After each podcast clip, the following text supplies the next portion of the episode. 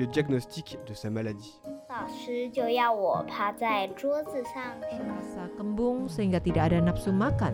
Jadi saya tidak makan siang. Hello，你好，你现在听到的是少年报道者的读报新闻，我是小管家报道仔。少年报道者是独立媒体报道者制作的儿少新闻平台，在这里会有大朋友、小朋友把世界上重要的事说给你听，除了中文，还有多种语言哦。请把耳朵打开，让报道仔为你服务，一起来收听好新闻。 Ngoài dùng điều hòa, Ấn Độ, Singapore, Đức còn nghĩ ra rất nhiều biện pháp tốt để tránh nóng cho thành phố cũng như các tòa nhà. Tình trạng trái đất nóng lên ngày càng nghiêm trọng. Đối mặt với mối đe dọa đến từ việc nhiệt độ tăng cao, rất nhiều quốc gia đã phổ cập và tăng lượng sử dụng điều hòa nhằm giảm bớt những tác động xấu từ nắng nóng. Nhưng điều hòa tiêu thụ nhiều điện, lại còn tỏa nhiệt, nên các quốc gia cũng bắt đầu tính toán xem nên thiết kế tòa nhà cũng như thành phố như thế nào để tránh nóng. Các kiến trúc sư đã dày tâm khổ tứ, nghĩ ra các cách như là thông gió, che nắng, tản nhiệt, cách nhiệt, vân vân để giúp không gian trong nhà mát mẻ hơn, giảm nhu cầu sử dụng điều hòa. Đài Loan không chỉ có nền nhiệt ẩm cao, còn có mật độ dân số dày đặc, nên các biện pháp tránh nóng trong thiết kế thành phố và các công trình kiến trúc lại càng thêm cần thiết. Đây chính là giải pháp thiết yếu giúp Đài Loan đối mặt với biến đổi khí hậu. Thông qua cách làm của các quốc gia khác nhau, chúng ta hãy cùng suy nghĩ xem liệu những biện pháp hay chính sách này có thể đem về áp dụng ở Đài Loan hay không nhé. Ấn Độ tận dụng nguyên vật liệu của địa phương để xây trường học vừa tránh nóng lại giữ ẩm. Từ trước tới nay, loài người đã nghĩ ra không biết bao nhiêu biện pháp tránh nóng để thích nghi với điều kiện thời tiết càng ngày càng nóng, nhất là những năm gần đây. Nhằm đạt được mục đích giảm nhiệt cho công trình kiến trúc, có kiến trúc sư đã tiến hành nghiên cứu các kiến trúc cổ, học tập người xưa, dựa vào các cách tránh nóng truyền thống để tìm ra phương án thích hợp nhằm tiết kiệm năng lượng. Thời tiết oi bức, điều hòa không được sử dụng rộng rãi, nên trước kia Ấn Độ đã có rất nhiều phương án xây dựng có thể chống chọi với cái nắng nóng. Các kiến trúc sư hiện giờ cũng đã dựa vào đó để tìm ra phương án xây dựng vừa giảm nhiệt lại tiết kiệm năng lượng, như thiết kế trường học vừa được xây dựng tại thành phố vàng Jasimer của Diana Kellogg, một kiến trúc sư ở New York là một ví dụ thành công cho việc này. Mùa khô ở thành phố Jasimer càng ngày càng kéo dài. Việc xây dựng công trình kiến trúc phù hợp với khí hậu nơi đây là điều vô cùng cấp bách. Kiến trúc sư Kellogg đã lấy yếu tố hạ nhiệt làm trọng tâm, xây dựng lên một ngôi trường nằm giữa sa mạc sát có quy mô lớn nhất Ấn Độ. Kellogg đã phối hợp với người dân địa phương, học những bí quyết sinh tồn của họ, kết hợp với các bí quyết xây dựng tránh nóng truyền thống, giúp cho ngôi trường này luôn có nhiệt độ thấp hơn bên ngoài mười mấy độ C. Nguyên vật liệu được bà lựa chọn là đá sa thạch, một loại đá rất phổ biến tại Jaisalmer. Đá sa thạch có đặc điểm đông ấm hạ mát, nên từ trước tới nay, người dân ở đây đều dùng loại đá này để xây dựng các công trình kiến trúc quan trọng. Kellogg còn đưa kỹ thuật hứng nước truyền thống của người dân ở đây vào thiết kế của trường học để hứng nước mưa, đồng thời tái sử dụng nước trong khuôn viên trường, từ đó khắc phục việc mùa khô kéo dài. Ngoài nhiệt độ cao, điều khiến người ta sợ nhất vào mùa hạ đó là độ ẩm. Bởi nếu sống trong môi trường vừa nóng vừa ẩm thì cơ thể con người sẽ không thể bài tiết mồ hôi một cách bình thường để điều hòa nhiệt độ của cơ thể được. Do đó, sẽ dễ bị trúng nắng hay là gặp các nguy cơ khác do nắng nóng. Chính vì vậy mà Kellogg đã cho chát một lớp vữa lên tường để điều hòa khí hậu. Khi độ ẩm tăng cao, lớp vữa này sẽ hút ẩm. Lúc khô hạn sẽ giữ ẩm, giúp cho điều tiết và đảm bảo sự ổn định độ ẩm trong trường. Ngoài việc sử dụng đá sa thạch và chát vữa, công trình kiến trúc có khả năng tránh nóng này còn có thiết kế thông gió, hạ nhiệt vô cùng cổ xưa của người Ấn Độ. Một loại bình phong với các ô vuông có hình dạng đặc biệt gọi là chali chali giúp tránh bị mặt trời chiếu trực tiếp vào, tăng độ thông gió ở trong phòng, giúp tránh nóng, là một thiết kế đặc biệt ở trong xây dựng truyền thống của Ấn Độ. Ngoài ra, không gian trong nhà của trường học còn được thiết kế với độ cao của trần nhà cao hơn bình thường để không khí có thể lưu thông. Dùng tấm năng lượng mặt trời vừa cung cấp điện, vừa giúp che nắng, cùng lúc đạt được hai mục tiêu, tránh nóng và tiết kiệm năng lượng. Bên cạnh đó, hướng của ngôi trường này được đặt theo hướng gió, giúp gió thổi vào một cách dễ dàng, đón các luồng gió mát thổi qua. Ngôi trường này là ngôi trường được xây dựng dành riêng cho nữ sinh, nhằm cố gắng cải thiện tỷ lệ đi học cũng như tỷ lệ biết chữ chỉ chiếm 36% của nữ giới, mang lại lợi ích to lớn cho giáo dục tại địa phương. máy nạp tin tức, sự thông minh trong kiến trúc bản địa. Trước khi điều hòa xuất hiện, để thích ứng với thời tiết nắng nóng của sa mạc, người cổ đại đã phát minh ra những thiết kế kiến trúc phù hợp với khí hậu nơi này với những vật liệu xây dựng được lấy ngay ở địa phương đó. Khu vực sa mạc thường xuyên thiếu nước nên lượng cây cối ở đây vô cùng ít ỏi. Rất khó để có thể có một lượng lớn gỗ để làm cột trong các công trình xây dựng. Cho nên, người xưa đành dùng đất và đá, những nguyên vật liệu có sẵn ở đây để xây nhà. Rồi sau đó phát hiện, những vật liệu xây dựng này tuy vừa nặng, vừa dày, nhưng lại có khả năng hút nhiệt rất tốt, nhiệt dung cao, giống như khả năng hút nước của bọt biển vậy. Chúng có thể hút một lượng nhiệt lớn vào những lúc nắng nóng nhất, chịu được nhiệt độ cực nóng, giúp không gian bên trong duy trì ở mức nhiệt mà con người có thể chịu đựng được. Đây chính là sự thông minh trong kiến trúc bản địa. Đài Loan nằm trong vùng khí hậu cận nhiệt đới nóng ẩm với độ ẩm khá cao. Đại đa số các công trình kiến trúc nằm ở vị trí có độ cao không cao lắm so với mực nước biển. Sự khác biệt giữa nhiệt độ ngoài trời và trong nhà không lớn như các khu vực ôn đới, hàn đới hay nhiệt đới. Do đó, các quy định về tiết kiệm năng lượng trong công trình kiến trúc của Đài Loan không giống như các quốc gia khác. Các quốc gia ở khu vực ôn đới, hàn đới, nhiệt đới coi trọng khả năng cách nhiệt của công trình kiến trúc để có thể giảm bớt việc lãng phí năng lượng. Ví dụ, các công trình kiến trúc ở khu vực hàn đới phải tránh việc thất thoát lượng nhiệt ở trong phòng ra ngoài. Còn ở khu vực nhiệt đới thì phải ngăn lượng nhiệt bên ngoài vào trong phòng. Kế hoạch làm mát của Singapore thay đổi hướng của các công trình kiến trúc để giảm bớt hiệu ứng đảo nhiệt đô thị. Muốn hạ nhiệt trong môi trường, nếu chỉ dựa vào tiết kiệm năng lượng và làm mát các tòa nhà là chưa đủ, cần phải kết hợp thêm việc thiết kế cả một thành phố. Đầu tháng 7 năm 2023, mọi người ở thành phố Đài Bắc chắc đã cảm nhận được rất rõ về cái nóng khi mà nhiệt độ mà cơ thể cảm nhận được vượt quá 40 độ C, nóng hơn nhiều so với các khu vực khác ở Đài Loan. Thành phố Đài Bắc rõ ràng nằm ở vĩ độ tương đối cao, nhưng nhiệt độ mà cơ thể cảm nhận được lại cao hơn so với các khu vực khác. Nguyên nhân đó là do ảnh hưởng của hiện tượng đảo nhiệt đô thị, một hiện tượng thường xuyên xuất hiện tại các đô thị.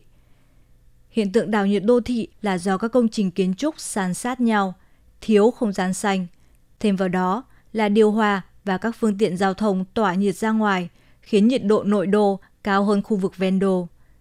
Nếu muốn giải quyết vấn đề này thì bắt buộc phải cải cách quy hoạch đô thị.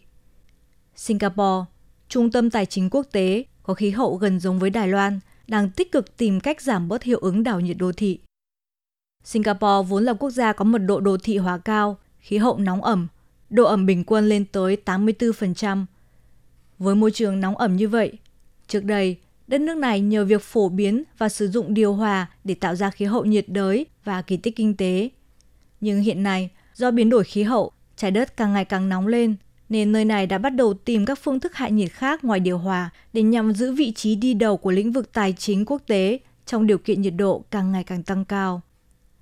Năm 2017, chính phủ Singapore đã triển khai kế hoạch làm mát Singapore thông qua các dữ liệu kỹ thuật để tạo ra mô hình nhằm tiến hành thiết lập giả tưởng, nghiên cứu cách cải tiến một cách có hệ thống các đô thị của Singapore, đạt được mục đích thích ứng với biến đổi khí hậu, làm giảm hiệu ứng đảo nhiệt đô thị. Trong quá trình nghiên cứu đã phát hiện, nhiệt độ bình quân của khu vực có nhiều tòa nhà chọc trời sẽ cao hơn các khu vực chưa đưa vào phát triển khoảng 4,3 độ C. Về tổng thể mà nói, thì hiệu ứng đảo nhiệt đô thị đã khiến nhiệt độ của Singapore tăng lên khoảng 1,5 độ C. Kế hoạch làm mát Singapore đã đưa ra nhiều khuyến nghị về thiết kế làm mát trong quy hoạch đô thị, bao gồm thay đổi hướng của các tòa nhà để hút gió, cho gió thổi vào khu vực thành phố, lợi dụng nước để làm mát các công trình kiến trúc. Phủ xanh cũng là một điểm thiết yếu giúp giảm bớt hiệu ứng đảo nhiệt đô thị trong kế hoạch này. Cây cối không chỉ giảm bớt lượng khí carbonic trong không khí, mà còn tạo ra bóng râm cho người đi bộ và giảm tỷ lệ trúng nắng khi đi ra ngoài. Trước đây, người ta cho rằng ở thành phố tấc đất tấc vàng nên tận dụng mọi không gian để xây dựng các tòa nhà chọc trời thì ngày nay khi mà trái đất càng ngày càng nóng lên nhiệt độ dần dần bị mất kiểm soát thì chúng ta bắt buộc phải thay đổi quan niệm để giải quyết việc độ phủ xanh còn ít chính phủ Singapore đã đặt mục tiêu tới năm 2030 phải trồng được một triệu cây xanh. Hiện nay đã bắt đầu xây dựng những con đường xanh trong khu vực đô thị, nơi có giá nhà vô cùng đắt đỏ thông qua việc trồng cây để tăng diện tích phủ xanh, đồng thời giảm bớt việc hút nhiệt từ các tòa nhà bê tông, từ đó đạt được mục tiêu thông gió, làm mát. biện pháp thông gió tự nhiên của Đức, bắt đầu thực hiện việc nhường đường cho gió đi từ 85 năm trước. Ngoài việc tăng diện tích phủ xanh, liệu có cách nào giúp hạ nhiệt cho các thành phố nữa không? Đáp án đó là gió. Chỉ cần để gió thổi vào thành phố là gió có thể cuốn đi lượng nhiệt được sinh ra do con người tạo ra, đạt được hiệu quả làm mát đô thị. Có điều, các đô thị không thể bỗng dưng tạo ra các luồng khí được, mà bắt buộc phải thông qua sự chênh lệch nhiệt độ trong môi trường tự nhiên để tạo ra các luồng không khí, rồi sau đó dẫn các luồng khí này thổi vào thành phố, cuốn lượng nhiệt nóng ở đây đi. Nhưng thực tế, các thiết kế đô thị trước đây đều thiếu tư duy, nhường đường cho gió đi, mà ngược lại, để đủ chỗ cho lượng lớn người đổ xô về thành phố, đã xây các tòa nhà chọc trời chặn ngang đường lưu thông của gió. Trước hậu quả của hiệu ứng đảo nhiệt đô thị, những năm gần đây, khái niệm hành lang gió đã bắt đầu xuất hiện trong quy hoạch đô thị của các đô thị lớn như là Tokyo hay Bắc Kinh. Tuy nhiên, từ những năm 1938, thì thành phố Stuttgart của Đức đã phát hiện những lợi ích mà gió đem lại cho các đô thị. Từ đó, mời các nhà khoa học nghiên cứu về khí hậu tham gia quy hoạch đô thị. Có thể nói, đây là một bước tiến lớn vượt thời đại. Khi đó, thành phố Stuttgart đã lợi dụng chính sách để tiến hành việc kiểm soát xây dựng các công trình mới, xây dựng các quy định thông gió tự nhiên của thành phố, từ đó cải thiện các vấn đề cấp thiết như là ô nhiễm không khí cũng như hiệu ứng đảo nhiệt đô thị. Quan trọng hơn là đã giảm được lượng điện năng dùng cho các công trình kiến trúc, đồng thời đạt được mục tiêu làm mát và tiết kiệm năng lượng. Khái niệm hành lang gió xuất hiện ở Đài Loan tương đối muộn.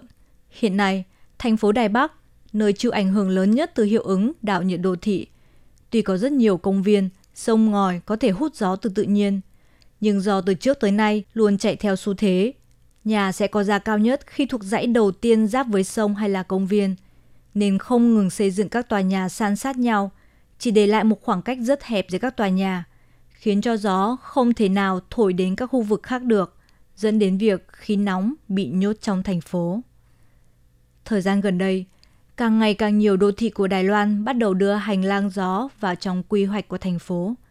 Thành phố đầu tiên đưa thiết kế hành lang gió vào thực tiễn đó là Đài Trung. Tiếp đó là khu phía bắc của Giang Thúy thuộc quận Bản Kiều, thành phố Tân Bắc. Đây là khu đầu tiên ở Đài Loan thí nghiệm kiểm soát xây dựng hành lang gió. Ngoài ra, một số nơi khác cũng bắt đầu đưa hành lang gió vào xây dựng. Ví dụ như khu vực tàu cao tốc Sa Luân ở thành phố Đài Nam có yêu cầu đặt hành lang gió. Khu nhà ở xã hội Phù Châu, quận Bản Kiều, thành phố Tân Bắc cũng đã xây dựng hành lang gió để tránh nóng cho cư dân ở đó. Có điều, thiết kế hành lang gió của mỗi thành phố phải mang tính tổng thể thì mới có thể kết nối lại với nhau để đạt được hiệu ứng làm mát. Hiện nay, giáo sư Lâm Tử Bình, người điều hành phòng thí nghiệm về khí hậu và kiến trúc thuộc khoa kiến trúc trường Đại học Thành Công, đã hợp tác với nhiều đội ngũ nghiên cứu cũng như các thành phố của Đài Loan thông qua hệ thống giám sát vi khí hậu để tạo dựng bản đồ khí hậu đô thị. Đồng thời, thông qua các bài báo để phổ cập chủ đề nhiệt độ cao, giúp cho người dân có thể tham gia thảo luận những vấn đề có liên quan tới nhiệt độ, cùng nhau thúc đẩy sự thay đổi. Chiến lược giảm hiệu ứng đảo nhiệt đô thị, Đài Loan nên làm thế nào? Mùa hạ ở Đài Loan vừa oi bức vừa ẩm thấp. Mùa đông thỉnh thoảng lại có luồng không khí lạnh tràn về. Do đó, các thiết kế xây dựng ngoài cách nhiệt, che nắng còn phải coi trọng việc thông gió. Quy định cơ bản về công trình xây dựng xanh, chương 17 của các quy định kỹ thuật cho công trình kiến trúc đã căn cứ vào đặc điểm khí hậu của Đài Loan để đưa ra các quy định thiết kế tiết kiệm năng lượng cho phía ngoài của các tòa nhà phù hợp với khí hậu nóng ẩm. Các quy định này đã tổng hợp thiết kế che nắng, tính năng thông gió, kết cấu cách nhiệt, phương pháp ước tính vị trí tòa nhà, đảm bảo cho các công trình xây dựng của Đài Loan có thể đạt tới mức yêu cầu cơ bản mà chính phủ đề ra. Tránh việc sau này, các công trình xây dựng sẽ gặp phải các vấn đề như là tiêu hao nhiều điện năng, lãng phí lượng điện lớn để chạy điều hòa, vân vân. Ngoài ra, vào năm 2010, Phó giáo sư Quách Bách Nham của khoa kiến trúc Trường Đại học Khoa học Kỹ thuật Triều Dương đã tiến hành phân tích cường độ hiệu ứng đảo nhiệt đô thị của thành phố Đài Bắc, cũng như đưa ra phương án cải thiện hiệu ứng này. Cụ thể, xin hãy xem bản đồ Chiến lược giảm hiệu ứng đảo nhiệt đô thị. Tăng phủ xanh cho đô thị, giảm tác động đến môi trường để trái đất có thể phát triển bền vững. Thay đổi về tư duy trong quy hoạch đô thị không chỉ giúp tránh nóng mà còn tăng tốc độ đạt tới việc phát triển bền vững. Liên Hiệp Quốc đã chỉ ra rằng gần 70% lượng khí carbonic là do các đô thị thải ra. Thêm vào đó là gần 40% khí thải đến từ ngành xây dựng. Giảm lượng khí thải từ ngành xây dựng và quy hoạch thành phố đã trở thành mấu chốt trong việc phát triển bền vững. Năm 2015, Liên Hiệp Quốc tuyên bố mục tiêu phát triển bền vững năm 2030. Trong đó, đặc biệt nhấn mạnh vị thế quan trọng của đô thị trong tương lai phát triển bền vững. Nội dung của điều thứ 11 đó là xây dựng các đô thị và làng mạc toàn diện, an toàn, kiên cường và bền vững. Đồng thời, gia tăng phủ xanh thành phố, giảm các tác động tới môi trường là những nhiệm vụ quan trọng nhất. Cho dù là trồng cây hay xây dựng hành lang gió, những quy hoạch cải tạo thành phố này cần thời gian kéo dài tới hàng chục năm mới có thể thấy kết quả. Tư duy trước kia đã dẫn tới sự hình thành hiệu ứng đảo nhiệt đô thị. Nhiệm vụ trước mắt đó là thay đổi những tư duy cũ, có thế thì mới tăng tốc độ cải cách đô thị, chuẩn bị sẵn sàng cho một tương lai sống trong khí hậu càng ngày càng nóng.